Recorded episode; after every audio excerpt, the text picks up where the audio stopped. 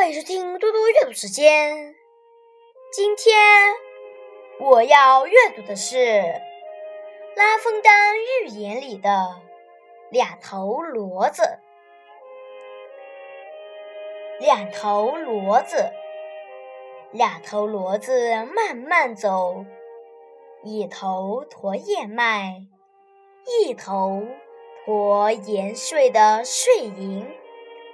后者为自己的重任而感到荣幸，即使给重力，也不愿意减轻负载。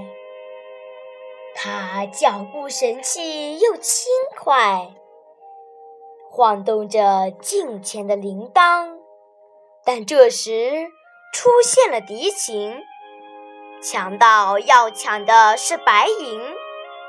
一帮人冲到驮税款的骡子旁，拉住他缰绳，要他停。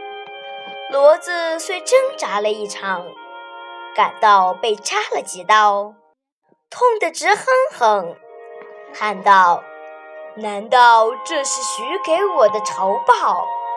跟我的骡子倒从危险中脱身，而我呀……”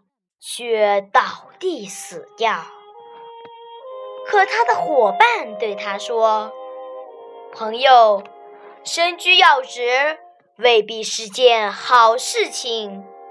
你若是像我，只替磨坊主干活，就不会遭到这不幸。”